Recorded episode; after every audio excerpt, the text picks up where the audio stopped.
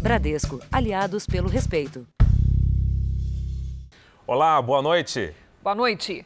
O país sofre com o aumento dos inadimplentes. Uma pesquisa mostra que em dois meses deste ano, o número de consumidores que não conseguem mais pagar as contas aumentou em um milhão.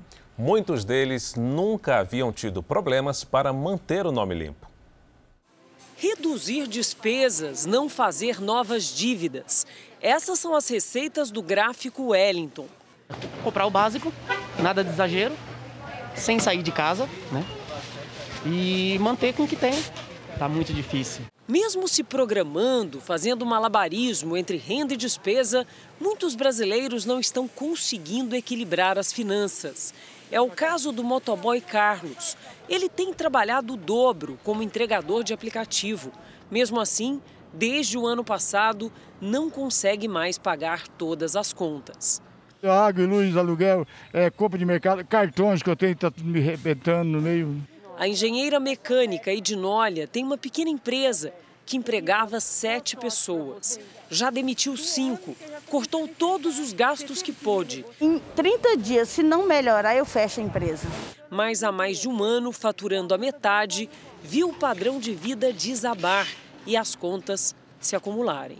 Até conta de luz eu tive que renegociar. Pela primeira vez na vida, Edinólia virou inadimplente teve o nome adicionado na lista de maus pagadores. Eu fiz um financiamento, eu fiz um empréstimo, eu tenho uma dívida a pagar, eu sou um endividado. O inadimplente é aquele que fez uma dívida e não consegue mais pagar, então ele está com aquela dívida atrasada. E o problema do atraso da dívida é que as contas continuam vindo e que os juros vão aumentando aquela dívida. Só nos meses de fevereiro e março desse ano, o Brasil ganhou um milhão de inadimplentes. E segundo o Serasa, hoje, mais de 62 milhões de consumidores têm algum tipo de dívida no país. E a média de débitos não é pequena, chega a quase 4 mil reais. Um levantamento da Confederação Nacional do Comércio de Bens mostra que em março o endividamento das famílias foi o segundo maior dos últimos 11 anos, passando de 67%. Em casos assim, quais devem ser as prioridades na hora de pagar as contas? Por exemplo, contas de água e luz nesse momento, a pessoa não vai ter o corte de fornecimento se ela não pagar. E geralmente multa e juros sobre essas contas são muito pequenos, né? E claro, diminuir o consumo para que depois você não acumule um valor muito grande para pagar lá na frente. Veja agora outros destaques do dia. São Paulo ultrapassa os 90 mil mortos pela Covid-19. Mas a Organização Pan-Americana de Saúde anuncia desaceleração de casos no país. Ministério da Saúde prevê vacinar todo o grupo prioritário até setembro. Presidente Bolsonaro almoça com equipe e demonstra apoio ao ministro do Meio Ambiente. E na série especial, o soro que ajuda infectados pelo coronavírus e o capacete para facilitar a respiração.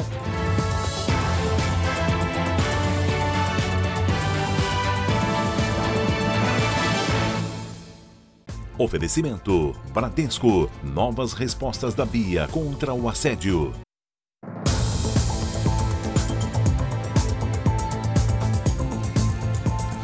Brasil registrou uma desaceleração no número de casos da Covid-19 pela primeira vez desde o começo do ano. A boa notícia foi divulgada hoje pela Organização Pan-Americana de Saúde. A declaração da diretora da OPAS, Carice Etienne, durante uma conferência virtual, traz um pouco de alívio. Depois de meses consecutivos, finalmente o Brasil começa a ver uma redução no número de casos de Covid, até mesmo na região amazônica. Esses resultados significa uma vitória, mas é uma vitória ainda muito pequena. Né? Nós temos um número de óbitos ainda muito alto, muito alto, que tem variado de acima de 2 mil, acima de 3 mil é, óbitos por dia no país. Mesmo assim, a organização alerta que é preciso cautela. O país ainda está em risco, com número alto de contaminações e mortes. A OPAS também chama a atenção para o momento da pandemia no continente americano. Só nesta semana foram registrados mais de um milhão e meio de novos casos e pelo menos 40 mil mortes. E ao contrário do Brasil, depois de semanas de estabilidade, os casos de infecção voltaram a aumentar nos Estados Unidos, Bolívia, Argentina, Uruguai, Venezuela e Colômbia. O Chile mantém a estabilidade. Sobre os efeitos colaterais de algumas vacinas que poderiam causar coágulos sanguíneos, a OPAS defendeu que os benefícios superam os riscos. Os efeitos colaterais dos imunizantes são extremamente raros e que a pandemia só vai terminar quando o mundo atingir a imunização em massa. A vacina é uma proteção coletiva. Ela só funciona se o conjunto das pessoas estiver protegido. Esse conjunto é que vai dar proteção a cada um dos, dos indivíduos da sociedade. O Instituto Butantan, em São Paulo, começou a produzir mais 5 milhões de doses da Coronavac. O novo lote será feito a partir dos 3 mil litros de insumo farmacêutico ativo, o IFA, que chegaram da China na última segunda-feira. E em Brasília, o ministro da Saúde disse hoje, durante uma coletiva, que todo o grupo prioritário deverá estar vacinado até setembro. Ele também anunciou a chegada de insumos do kit intubação a partir da próxima semana. Uma única dose da medicação aprovada pela Anvisa, a Regincov, pode custar mais de 11 mil reais. O ministro da Saúde, Marcelo Queiroga, voltou a dizer que para a adoção da medicação aqui no Brasil, ainda é preciso uma análise detalhada da segurança e da viabilidade econômica do remédio. A gente tem que saber qual que é o alvo, né, para saber o tamanho do impacto orçamentário, mas não temos nem é, a precificação desse remédio na CEMED, né? Então, isso ainda é algo que precisa ser, ser visto, mas se for necessário fazer uma reunião extraordinária, se faz desde que tenha é, as informações científicas. O ministro não soube dar uma data para a liberação de uso da medicação. A próxima reunião da comissão está prevista para ocorrer só em maio. No entanto, Marcelo Queiroga acredita que esse encontro pode ser antecipado. Além disso, o Ministério da Saúde anunciou que para a semana que vem devem chegar ao Brasil mais kits de intubação. Uma parte vem de doações e a outra foi adquirida pelo governo. Segundo o governo federal, serão 900 mil kits até o fim da semana que vem. 200 mil até o final da primeira semana de maio e 400 mil até o fim do mesmo mês. Também foi anunciado que a partir de maio, mais de 17 milhões de pessoas com doenças pré-existentes, como problemas cardíacos, de pulmão, hipertensão e diabetes, começam a ser vacinadas. Elas serão convocadas conforme a idade, começando pelos mais velhos. Vamos utilizar uma estratégia de faixa etária de vacinação. Então, nós vamos começar da faixa etária mais velha, que pela idade já apresenta um risco maior, e contemplando as comorbidades como um todo. Então, a gente vai começar de 55 a 59, de 50 a 54 e assim por diante, até a gente atingir todo esse grupo prioritário. O Ministério da Saúde acredita que até setembro, cerca de 77 milhões e 200 mil brasileiros que fazem parte do grupo prioritário devem ser imunizados. O processo de vacinação do Brasil ele tem ocorrido cada vez mais célere e nós é, vamos, se continuar nesse ritmo, até setembro atingir a imunização é, da população prevista no Programa Nacional de Imunização. E como observou hoje a Organização Pan-Americana de Saúde, não é hora de relaxar nas medidas de segurança contra o coronavírus. Em São Paulo e Porto Alegre, jovens foram flagrados descumprindo as normas sanitárias. Agora há pouco, em Porto Alegre, uma equipe da Record TV flagrou uma aglomeração na orla do rio Guaíba. Ontem à noite, a Guarda Municipal dispersou um grande número de pessoas concentradas em bares de uma região boêmia da capital gaúcha. Em Jandira, na região metropolitana de São Paulo, uma força-tarefa encontrou 120 pessoas em um bar. Praticamente todas estavam sem máscara e não respeitavam o distanciamento social. Os jovens usavam o narguilé, uma espécie de cachimbo em que a mangueira é compartilhada entre várias pessoas. O estado de São Paulo ultrapassou hoje a marca de 90 mil mortes por Covid. A Secretaria Estadual de Saúde informou também que são quase 2 milhões e 800 mil casos da doença em todo o estado. O Jornal da Record traz agora os números de hoje da pandemia em todo o Brasil.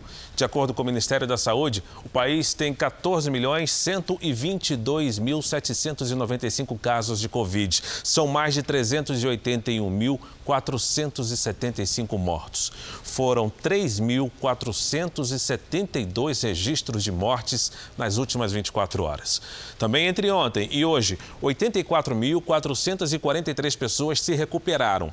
No total, já são 12.646.132 pacientes curados e 1.095.188 seguem em acompanhamento. O prefeito de São Paulo foi diagnosticado com água nos pulmões e no abdômen. Bruno Covas não tem previsão de alta e vai continuar trabalhando do hospital. Covas foi internado na última quinta-feira para fazer exames e tratar o câncer diagnosticado pela primeira vez em 2019. Foi identificado um avanço dos tumores no fígado e nos ossos. A inflamação provocou acúmulo de água nos pulmões e na região do abdômen. Os médicos estão fazendo a drenagem do líquido. O prefeito está bem, se adequou de uma forma regular ao tratamento com quimioterápicos e com imunobiológicos e continuará internado até que haja uma decisão de retirada de drenos e acomodação desta situação. O governo americano abriu uma investigação sobre a polícia da cidade de Minneapolis. A decisão foi tomada após a condenação do ex-policial que sufocou George Floyd até a morte. O Departamento de Justiça quer avaliar as práticas de policiamento que são alvo de denúncias de uso excessivo de força. Segundo o procurador-geral do país, a investigação pode resultar em mudanças profundas na polícia da cidade. Em maio de 2020, George Floyd foi morto por asfixia depois de ter o pescoço prensado pelo joelho do ex-policial Derek Chauvin. Ontem, Chauvin foi considerado culpado nas três acusações de homicídio. A sentença, que pode chegar a 75 anos de prisão, será anunciada em dois meses. Manifestações aconteceram nas principais cidades americanas após o anúncio da condenação. A Casa Branca anunciou que vai trabalhar para que o Senado aprove uma lei contra a má conduta policial, o uso excessivo de força e o preconceito racial. O projeto já foi aprovado na Câmara em fevereiro. Em mais um caso suspeito de violência policial, uma adolescente de 16 anos foi morta a tiros por um agente no estado de Ohio. Ela aparentemente atacava outra pessoa com uma faca. O caso gerou protestos durante toda a madrugada. Na Alemanha, sete pessoas foram presas durante protesto contra as medidas de restrição no país. O confronto teve início quando a polícia tentou retirar os manifestantes sem máscara da multidão. As pessoas foram às ruas contra uma nova lei proposta pela chanceler Angela Merkel, que permite ao governo impor toque de recolher nos estados, fechar o comércio e as escolas. Além das medidas restritivas, as críticas ao governo aumentaram por conta da lenta campanha de vacinação no momento em que a Alemanha enfrenta nova alta nos casos de coronavírus. Um submarino com mais de 50 pessoas a bordo desapareceu enquanto fazia um treinamento em Bali, na Indonésia. A embarcação perdeu contato com a Marinha logo depois de ser autorizada a submergir. Segundo as autoridades, o submarino estava a mais de 700 metros de profundidade quando saiu do radar. Uma mancha de óleo foi encontrada perto de onde ele sumiu. Índia, Singapura e Austrália ajudam nas buscas. Veja a seguir: Bolsonaro se prepara para a Conferência do Clima e reforça apoio ao ministro do Meio Ambiente, Ricardo Salles. Na série especial, o capacete que ajuda pacientes internados a respirar melhor e escapar da intubação.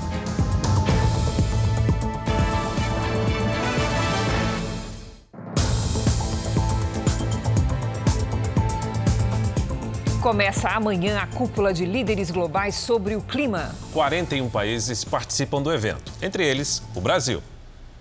Organizada pelo presidente americano Joe Biden, o encontro virtual tem como objetivo estimular o desenvolvimento sustentável para reduzir as emissões de gases poluentes até 2030. A Casa Branca confirmou a presença dos presidentes Vladimir Putin, da Rússia, e Xi Jinping, da China. Jair Bolsonaro também fará parte da cúpula. O Brasil chega pressionado pela alta no desmatamento da Amazônia, mas os Estados Unidos enxergam o país como peça-chave na cooperação global pelo clima, como diz o porta-voz do Departamento de Estado. Respect Brazil's sovereignty and dealing with uh, environmental challenges, uh, and we can build on our strong track record of environmental cooperation. E o presidente Bolsonaro justamente se preparou para essa reunião internacional sobre o clima. No encontro, o presidente tem a importante tarefa de convencer a comunidade internacional que o Brasil tem um plano para reduzir o desmatamento da Amazônia. Bolsonaro sabe que isso é fundamental para qualquer ajuda financeira dos líderes mundiais. Em carta enviada recentemente ao presidente dos Estados Unidos, Joe Biden, Bolsonaro se compromete a zerar o desmatamento ilegal na Amazônia até 2030. Dados dessa semana do Instituto Amazon engrossam o coro.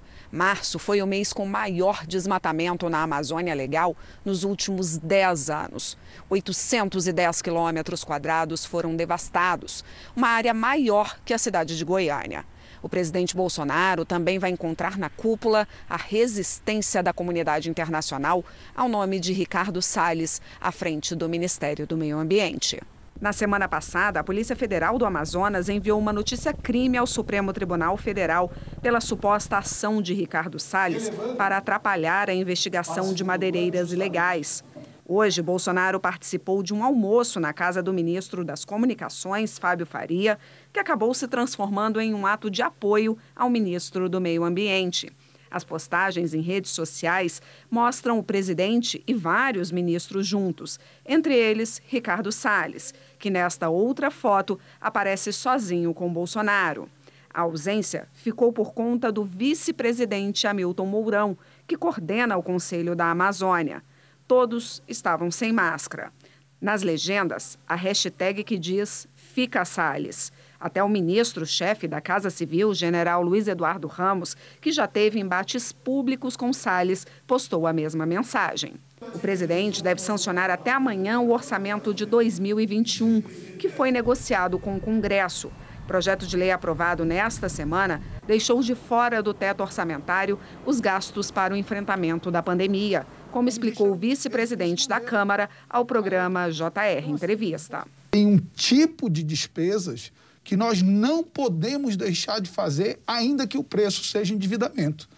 Garantir que tenha kit intubação nos hospitais para paciente de Covid, garantir que tenha vacina, garantir que tenha o Pronamp para ajudar as micro e pequenas empresas a não fecharem, garantir que tenha o programa de manutenção do emprego, que reduz jornada e salário e a União complementa parte desse salário.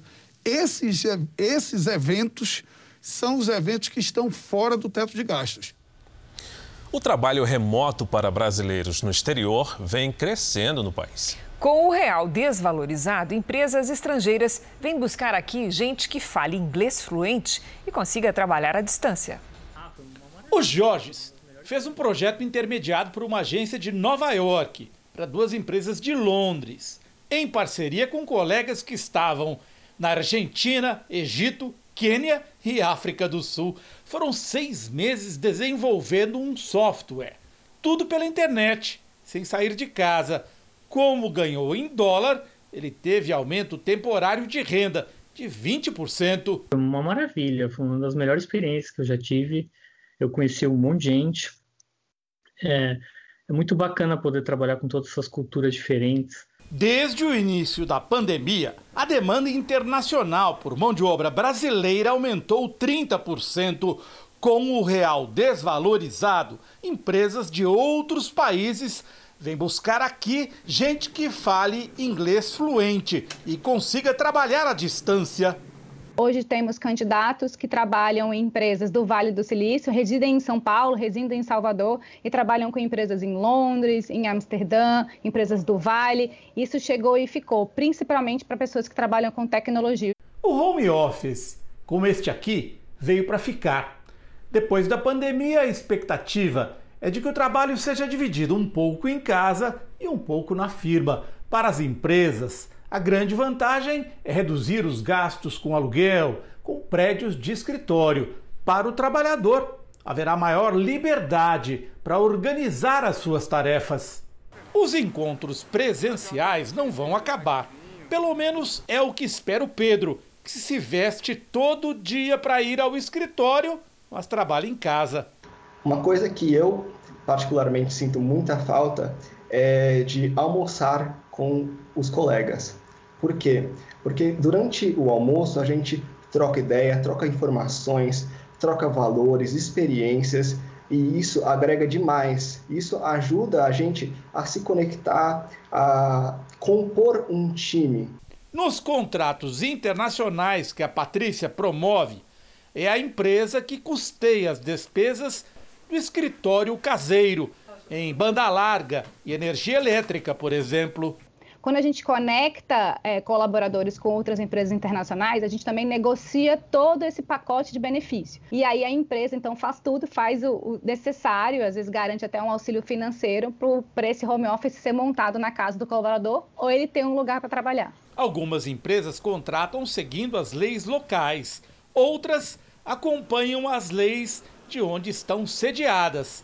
O especialista em trabalho remoto está recomendando às empresas brasileiras que vistoriem o home office de seus empregados para garantir que eles não adoeçam. Assim como dentro dos seus espaços de trabalho, os coworkings ou dos seus escritórios, tem que ter todas as normas e condições eficientes para o trabalhador. Veja a seguir: recapturado no Rio de Janeiro, o enteado de um dos maiores traficantes de armas do mundo. Veja também na série especial o soro feito de sangue de cavalos que pode ajudar no tratamento de pacientes internados com Covid-19.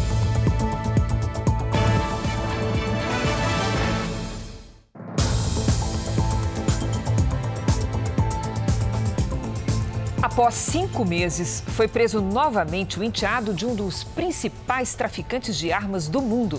Ele é condenado a 27 anos de prisão e conseguiu deixar a cadeia no ano passado com alvará de soltura falso. Sem resistência, João Felipe Barbieri foi recapturado numa comunidade em Niterói, região metropolitana do Rio.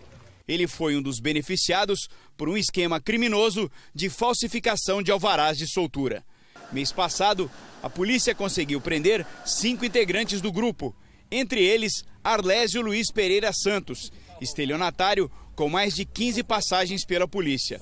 Ele conseguiu enganar o sistema da Secretaria de Administração Penitenciária, criando alvarás por e-mail durante a pandemia. Segundo a polícia, João Felipe Barbieri buscou abrigo nos últimos meses com criminosos de estados diferentes: São Paulo, Minas Gerais e Espírito Santo mas retornou ao Rio de Janeiro para cobrar antigos clientes, traficantes que compraram armas e lhe deviam muito dinheiro. Ele falou que ainda tinha pelo menos uns 500 mil reais para receber. João Felipe Barbieri é enteado de Frederic Barbieri, o senhor das armas, que cumpre pena nos Estados Unidos.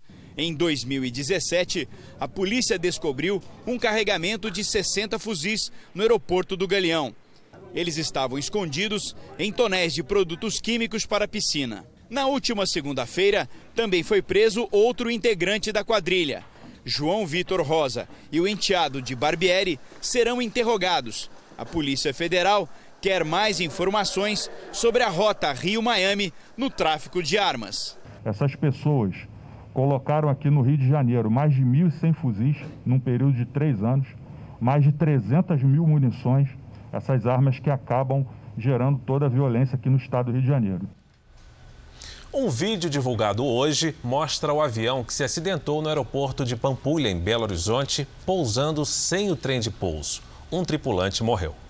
Militares da aeronáutica isolaram a área dos destroços hoje de manhã em busca de pistas que possam esclarecer o acidente. Até agora, a prova mais importante é esta imagem. O vídeo mostra o jatinho aterrizando sem o trem de pouso. O que aconteceu depois foi registrado em uma conversa dos bombeiros com a torre de controle do aeroporto da Pampulha. A aeronave estava em toque arremessida, pousou sem trem e prosseguiu é, direto, atravessou a cabeceira. O avião estaria sendo usado num treinamento. Em todo voo, o trem de pouso é acionado minutos antes da aterrissagem. Em nenhum momento o piloto comunicou à torre que estaria com problemas, nem pediu autorização para uma descida de emergência. Para especialistas, a ausência desses procedimentos, considerados básicos na aviação, pode levar à conclusão de uma falha no sistema da aeronave. Se foi um problema de indicação, né? às vezes ele estava indicando que estava baixado e travado, e não estava na realidade. O instrutor de voo, de 76 anos, morreu na hora. O aluno, que provavelmente estava no comando do Learjet, segue internado em estado grave. Um terceiro ocupante da aeronave, o único que não estava na cabine, sofreu apenas ferimentos leves. O jatinho particular tinha capacidade para oito pessoas e estava com a documentação em dia. Em Belo Horizonte, um caminhão desgovernado atingiu carros e um centro comercial. O motorista morreu no local. Câmeras de segurança mostram um veículo sem controle descendo a rua. Segundo testemunhas, o motorista começou a buzinar e dirigir em zigue-zague. O caminhão só parou depois de bater contra um conjunto de lojas. O impacto foi tão forte que a cabine foi arremessada.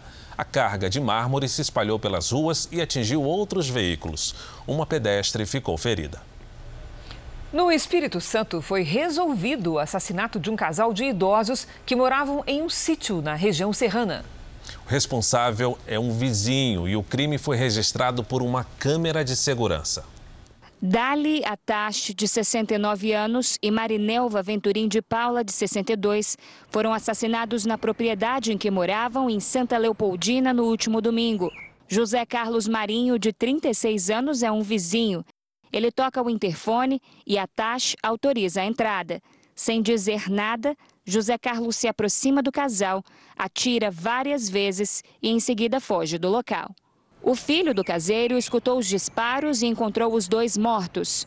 Hoje, três dias depois do crime, a polícia conseguiu encontrar e prender José Carlos, que estava escondido em um sítio de uma cidade vizinha, e confessou o crime. Naturalmente, como se estivesse falando né, de uma coisa que ele fez durante o dia, ter, ter ido trabalhar, ter ido ao supermercado. Ele contou para a gente, friamente, que tinha, sim, é, cometido esse duplo homicídio. Segundo a polícia, José Carlos comprou um terreno ao lado da propriedade de Atache e firmou um acordo sobre uma estrada que passava pelas terras do iraniano. Só que o próprio José Carlos desistiu do acerto e exigiu que a taxa devolvesse um dinheiro pago de entrada. Trata-se de um indivíduo com uma sociopatia, uma frieza na ação, mata com requinte de crueldade Atash era um estilista iraniano e se casou com a advogada brasileira Marinelva. Os dois escolheram o Espírito Santo para morar, por ser um local tranquilo. Eles moravam nos Estados Unidos, escolheram Santa Leopoldina como último refúgio, né? A família do iraniano mora nos Estados Unidos, mas já autorizou que ele seja enterrado ao lado da esposa no Brasil. As aulas presenciais foram retomadas hoje na cidade do Rio de Janeiro para os alunos do terceiro ao sexto ano da rede municipal. Foram reabertas mais de 300 escolas que estavam fechadas há mais de um ano. Também houve medidas para evitar a disseminação do coronavírus, como o uso de máscaras, álcool em gel e medição de temperatura. Amanhã, outras 63 unidades também voltam a funcionar presencialmente. Apesar da volta às aulas no Rio de Janeiro, muitos estudantes ainda dependem do ensino à distância. E o acesso à internet ainda é um problema enfrentado por muitos jovens, principalmente para aqueles que moram nas periferias. Aula virtual para quem não tem internet nem computador em casa. Eu não tenho condições de botar a internet aqui ainda. É muito ruim, porque às vezes eu boto tipo 10 reais de crédito, não dá para nada, porque o dados móveis acaba rápido, bate 100% rápido. Crianças que não podem ir para a escola, mas precisam andar quilômetros para assistir às aulas remotas. A internet aqui é fraca, às vezes não pega e eles têm que ir para a casa do pai, porque é um pouco distante, né? Fica lá uns dois dias fazendo as atividades atrasadas e depois retorna. Aqui tem que escrever espada. É sentado na cama que o Vitor tenta estudar enquanto ajuda os irmãos mais novos. A aula presencial era mais boa. Acho que a professora fica ali em cima ajudando. A família só tem um celular que a mãe usa no trabalho. A professora envia o conteúdo por fotos. A internet não é suficiente para acessar as aulas em vídeos. Que esse tempo que eles estão parados dentro de casa vai prejudicar eles. Sem acesso à internet e longe da escola, as crianças têm se virado como podem. A mãe buscou a apostila oferecida pela rede pública, mas como trabalha fora, eles mesmos precisam aprender sozinhos. À noite, quando chega em casa, a Carol tenta ajudar com algumas dúvidas, mas boa parte do conteúdo dos livros é nova, até para ela. Eu quero que eles tenham uma situação estabilizada para eles não passar o que a gente passa hoje. No Rio de Janeiro, as aulas da rede municipal também são transmitidas pela televisão. São 15 minutos de conteúdo por dia. Nesse ritmo, os estudantes levariam quase oito anos para cumprir o cronograma de um ano letivo. A gente costuma dizer que a pandemia ela veio para escancarar ainda mais as desigualdades, né? Nesse, principalmente relacionado ao ensino remoto, essas desigualdades elas têm estado gritantes. É fundamental que se tenha políticas públicas de acesso, tanto à internet quanto a equipamentos. Essa história se repete pelas periferias do país. Os netos da Ana Cristina já são a quarta geração a viver aqui na comunidade da Rocinha, na zona sul do Rio de Janeiro. Ao longo dos anos, a situação financeira da família mudou muito pouco. A esperança dos pais e dos avós é que essas crianças sejam as primeiras a concluir os estudos. Já não era fácil, mas com a pandemia o desafio ficou ainda maior. A internet cai muito. Se faltar luz também, falta a internet também. Há mais de um ano sem aulas presenciais, as consequências aparecem confesso que eles não têm mais aquele interesse que eles tinham. Eles acabaram relaxando um pouco, né? Mesmo com toda a dificuldade, aos 12 anos, o Nicolas já sabe bem onde quer chegar. O que, que você quer ser quando crescer? Médico. Médico? E o que, que você acha que precisa fazer para ser um bom médico? Estudar muito. Vamos agora com a opinião do Augusto Nunes. Boa noite, Augusto. Boa noite, Cris. Boa noite, Fara. Boa noite a você que nos acompanha. O Senado precisa aprovar sem demora o projeto de lei que inclui as aulas presenciais entre as atividades essenciais. Aprovado pela Câmara nesta terça-feira, o texto impedirá que o Brasil produza uma segunda geração de crianças traídas pelo rombo na formação escolar. Só professores subordinados a sindicatos oportunistas, além de pais acovardados e com a boa renda mensal garantida, estão satisfeitos com a quarentena que, depois de tornar 2020 um ano perdido, já engoliu quase quatro meses de 2021. Quase 40% dos alunos de escolas públicas não têm computador ou tablet em casa. Mais de 4 milhões de estudantes não têm acesso à internet.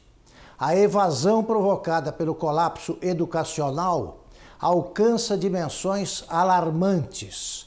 É desprezível o número de contaminados entre os brasileiros com menos de 20 anos de idade e os professores vêm sendo vacinados intensivamente. Tudo somado, é hora de encerrar o mais longo recesso remunerado da história do magistério. Até recentemente, só escapavam das aulas os maus alunos. Neste Brasil do avesso, são professores insensíveis que fogem da escola. E hoje, quem também tomou a primeira dose da vacina contra a Covid-19 foi o nosso querido colega Celso Freitas. O jornalista e apresentador do Jornal da Record, a quem eu substituo aqui com muita honra, se emocionou com a possibilidade de, em breve, poder dar boas notícias sobre o controle da doença no país. Esta é a primeira dose de uma felicidade que deverá ser plena só quando todos, toda a população for vacinada que a gente deixe de dar notícia de mortes provocadas por esse vírus. E que seja logo para que não falte comida no prato e que acabe essa taxa de desemprego. Saúde, Celso. Vamos ver como é que está o andamento da vacinação em todo o país? Nas últimas 24 horas, foram quase 370 mil imunizados contra o coronavírus no Brasil. Hoje, o país chegou a mais de 27 milhões 475 mil pessoas vacinadas, quase 13% de toda a população. E já receberam também a segunda dose, mais de 10 milhões, quase 11 milhões, o que equivale a 5,14% dos brasileiros. Vamos agora tratar da primeira dose. O Rio Grande do Sul tem a maior proporção de vacinados. 17,44%, quase 2 milhões de gaúchos foram imunizados. No Centro-Oeste, em Mato Grosso do Sul, 443.837 mil pessoas tomaram a vacina, quase 16% dos capixabas. No Sudeste, o Espírito Santo imunizou 608.652 pessoas, quase 15% da população. E no Nordeste, na Bahia, mais de 2 milhões 143 mil moradores receberam a primeira dose, o que corresponde a 14,36% dos baianos. No nosso portal r7.com você pode acompanhar a situação de todos os estados no mapa interativo. A Índia registrou hoje mais de 2 mil mortes por Covid-19. É o maior registro diário do país desde o início da pandemia. O número de novos casos chegou a 300 mil. A segunda onda de coronavírus atinge em cheio a segunda nação mais populosa do mundo. Um terço das infecções diárias no planeta são da Índia, quatro vezes mais do que a média móvel no Brasil. O país também é o segundo que mais registra mortes. Nesse caso, o primeiro ainda é o Brasil. A escalada de casos ligou um alerta no governo que trata o momento como uma tempestade. Mas o primeiro-ministro pede que bloqueios sejam tratados como última opção. A Índia reportou um milhão de casos em apenas quatro dias. E pelo sétimo dia seguido, o país passou das 200 mil novas infecções. Números que se traduzem em hospitais superlotados, médicos sobrecarregados, falta de leitos e consumo de oxigênio em níveis jamais vistos. Na cidade de Nashik, em um dos estados mais atingidos pela Covid-19, 22 pessoas morreram após o fornecimento de oxigênio ser interrompido por um vazamento. Já em Damu, o medo de que o gás também faltasse nos hospitais levou familiares de pacientes a saquearem cilindros. Funcionários do hospital disseram ter sido ameaçados. As autoridades não informaram se alguém foi preso. A quarta-feira foi marcada por mar agitado e ventania entre os litorais do sul e do sudeste do Brasil. Vamos conversar com a Lidiane Sayuri. Boa noite, Lid. Isso foi reflexo daquela ventania, dos ventos fortes que circulavam no mar, como comentamos essa semana? Exatamente, Cris. Boa noite para você, para o Fara, para quem nos acompanha. Boa noite a todos. O ciclone subtropical que se formou no início da semana ganhou força e virou tempestade subtropical. Ao mudar de classificação, a Marinha nomeou o fenômeno de Potira, que em tupi-guarani significa flor. Amanhã deve ser seu último dia. Na praia de São Conrado, no Rio de Janeiro, mais cedo, o dia foi de céu bem carregado e ondas de 3 metros. Nesta quinta-feira, as rajadas de vento podem chegar aos 80 quilômetros por hora, com ondas de até 3 metros e meio. Nada de chuva na metade sul do país. Na Bahia, o risco de alagamentos é alto. Uma frente fria parada na costa do estado provoca temporais. Chove forte também entre o Maranhão e o Acre, com chance de alagamentos e transbordamentos. Quinta-feira, fria logo cedo e com temperaturas amenas à tarde. Em Porto Alegre, faz até 25 graus. No Rio de Janeiro, 26. Em Cuiabá, 36 e até 28 em Salvador. Vamos ao tempo delivery, a previsão sob encomenda. O Francisco Lidiane quer saber do tempo lá na ilha do Algodoal, no Pará. Vamos lá, Fara. Francisco, dá-lhe chuva nos próximos dias entre tarde e noite. A sensação de tempo abafado persiste com pelo menos 30 graus à tarde. Agora você atende ao Cláudio de Sete Lagoas, em Minas Gerais. Vamos lá. Cláudio, vale destacar a diferença entre as temperaturas. Veja aqui comigo. Nesta quinta, o dia começa com 13 graus e à tarde faz até 30. Segue assim e sem chuva. Participe também do Tempo Delivery pelas redes sociais com a hashtag você no JR. Em São Paulo, podemos ter o dia mais frio do ano amanhã. Mínima de 14 e máxima de 20 graus. E preparem-se, porque a madrugada de quinta para sexta também pode bater recorde de frio. Eu volto amanhã com mais detalhes. Obrigada, Lidy. Tchau, Lidiane. A Rainha Elizabeth II completou hoje 95 anos. É o primeiro aniversário sem o marido, o recém-falecido príncipe Philip, em mais de 70 anos. A comemoração deve ser apenas com familiares mais próximos no castelo de Windsor. Hoje, em um comunicado, a rainha agradeceu as mensagens recebidas após a morte do marido. Elizabeth II se disse profundamente emocionada.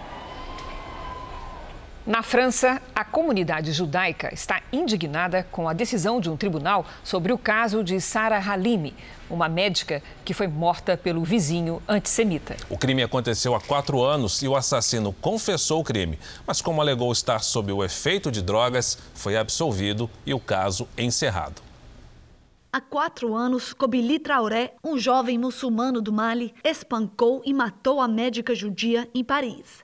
Ele jogou a vizinha de 65 anos pela janela do apartamento dela enquanto gritava em árabe: Alá é grande. Ele nem mesmo será julgado, nunca irá para a prisão.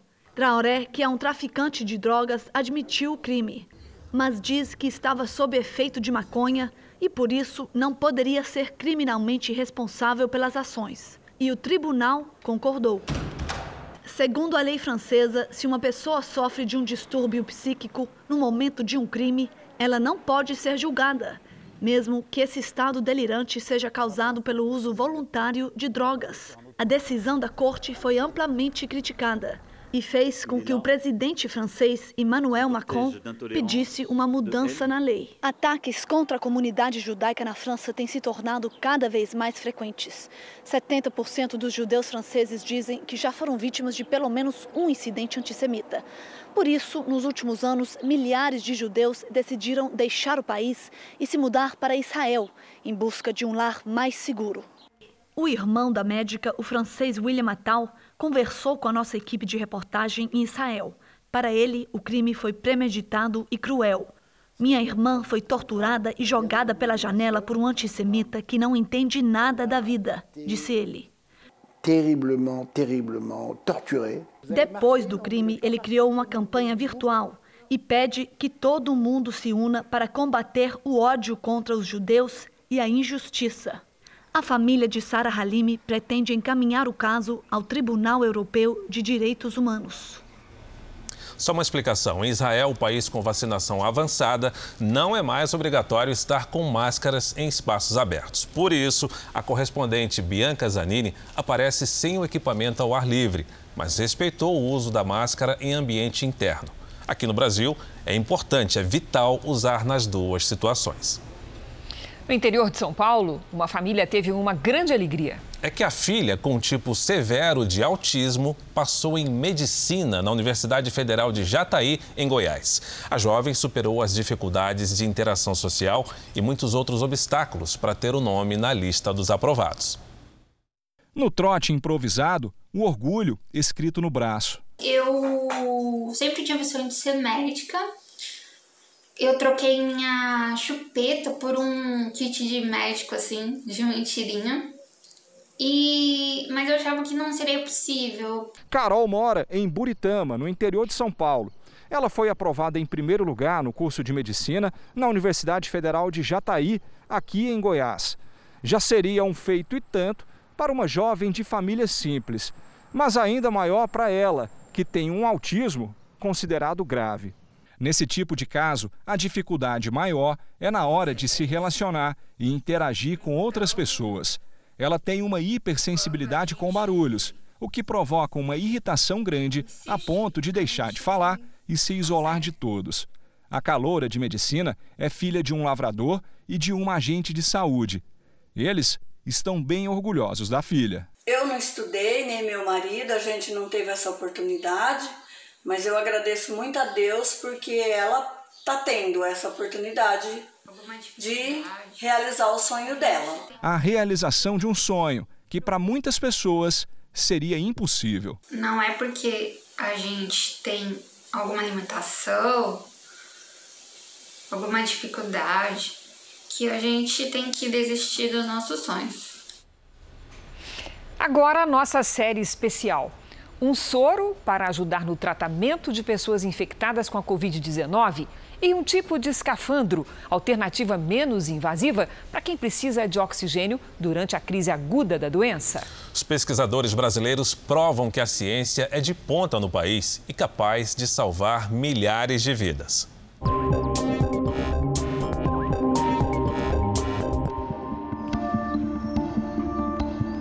Pulmão já estava 80% comprometido e a perspectiva era de intubação, quando o Fábio, na UTI, teve a oportunidade de testar um equipamento novo, um capacete de respiração assistida.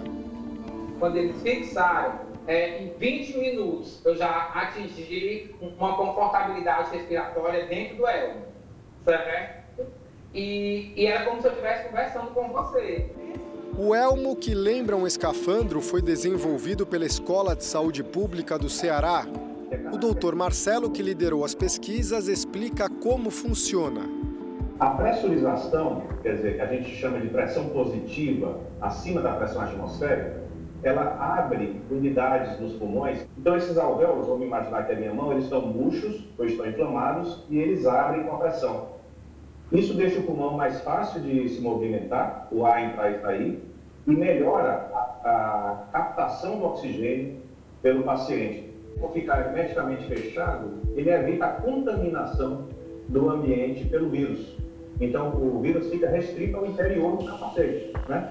Então, o paciente pode tossir, pode espirrar, pode falar, e essas gotículas não, não sairão para o meio ambiente, elas são filtradas. Com o Fábio, um dos primeiros pacientes a serem testados, o Elmo deu ótimo resultado. Eu usei o capacete durante cinco dias. O meu pulmão doía muito, então já, já não doía mais tanto como no, no, no, quando eu cheguei lá, foi através do Elmo que a minha vida foi salva. O capacete feito com silicone e PVC está sendo produzido em larga escala com autorização da Anvisa. Tem um hospital, por exemplo, aqui privado no Ceará, que já usou em 350 pacientes. E desses 350, mais da metade não evoluiu para intubação. Então, dado concreto. E é uma, uma adesão muito boa, um aceite muito bom pela equipe de saúde. Em época de pandemia, em que todo mundo está em casa, a gente conseguiu promover um encontro virtual entre o Fábio, que usou o elmo e conseguiu vencer a doença, e o professor Marcelo. Muito emocionado em reencontrar o encontrar o Marcelo aqui. Todos os dias eu acordo e eu tenho o elmo dentro de mim. O elmo me devolveu para os meus, me devolveu para a minha família, me devolveu para o meu convívio, certo? E assim, muito obrigado, professor Marcelo. Eu fico aqui emocionado, em primeiro lugar, de me ver tão bem. Eu acompanhei o seu caso e te agradecer por ter participado da pesquisa também. Você entrou para a história e a vitória é sua. Você está de parabéns, sua família também. Dona Maria de Lourdes também fez história nessa pandemia. Ela exibe a nova marquinha no braço. Essa é com orgulho, né? É, com orgulho. A aposentada também se beneficiou da ciência em época de pandemia. Voluntária na pesquisa da vacina da Janssen no Brasil, ela recebeu a picada sem saber se estava sendo vacinada ou recebendo uma solução inócua como parte do controle do estudo. Mesmo meus familiares falavam assim: é, não, você já tomou a vacina, você está vacinada, não se preocupa. Eu falei: não, eu, até que, que realmente tenha certeza, para mim, eu, eu simplesmente participei de uma pesquisa, não me sentia vacinada. Mais do que a incerteza entre vacina e placebo, quem participa de uma pesquisa como essa assume riscos, até porque, enquanto acontecia o estudo, ninguém sabia ao certo se o imunizante seria aprovado pelas autoridades de saúde do Brasil e do mundo. É por isso que os cientistas valorizam tanto voluntários como a dona Maria de Lourdes. Sem a coragem deles, as descobertas não chegariam para a população em geral? São fundamentais, né? Porque ajuda a gente a entender um pouco mais a respeito da doença, um pouco mais a respeito é, de proteção da vacina, da segurança da vacina e dos tratamentos que podem ser ofertados no futuro para a população geral. Há poucos dias, Dona Maria de Lourdes recebeu a notícia que tanto esperava. Durante a pesquisa, ela foi de fato vacinada. Eu me sinto muito feliz. Há muitos estudos importantes ainda em andamento e um deles começou bem longe dos laboratórios. Uma pesquisa que pode transformar o tratamento contra a Covid-19 usa cavalos criados para produzir o soro ofídico, aquele contra picadas de cobras venenosas. Os cientistas do Instituto Butantan tiveram a ideia de usar o mesmo método, mas para combater o coronavírus com o plasma dos animais. O soro deve amenizar os sintomas da doença nas pessoas infectadas. O anticorpo vai ser produzido no sangue é, ele, por ser de grande porte, também tem uma quantidade de sangue bastante grande, né? E você pode retirar o sangue sem ocasionar nenhum problema no animal. Você vai tirar uma quantidade de sangue e ele vai permanecer muito bem. Segundo, porque eles, normalmente os cavalos, eles respondem muito bem, o sistema imunológico deles é muito interessante, é, responde muito bem, formando anticorpos. Depois que o sangue dos animais é coletado, os anticorpos são isolados e purificados no laboratório do Butantan para que possam ser usados no combate à doença. Todos os resultados eu posso dizer que foram bons, tanto de segurança foram muito bons, quanto os da, da efetividade do soro para prevenir o agravamento da doença, diminuir a, a, a inflamação, diminuir a carga viral. A esperança é de que o soro de cavalo seja aprovado pela Anvisa e possa ser usado no tratamento de pacientes internados já nos próximos meses. Em meio a tantas notícias tristes, os cientistas brasileiros trabalham incansavelmente na linha de frente. Vendo todo o sofrimento que está acontecendo, se esse soro puder é, contribuir para manter as pessoas vivas e, e, seguras e inclusive nem precisarem se internar, eu acho que terá sido é, a grande experiência da nossa vida. O Jornal da Record termina aqui. A edição de hoje na íntegra e também a nossa versão em podcast estão no Play Plus e em todas as nossas plataformas digitais. E à meia-noite e meia tem mais Jornal da Record? Fique agora com a novela Gênesis. A gente se vê amanhã. Até lá. Aproveite sua noite. Até amanhã.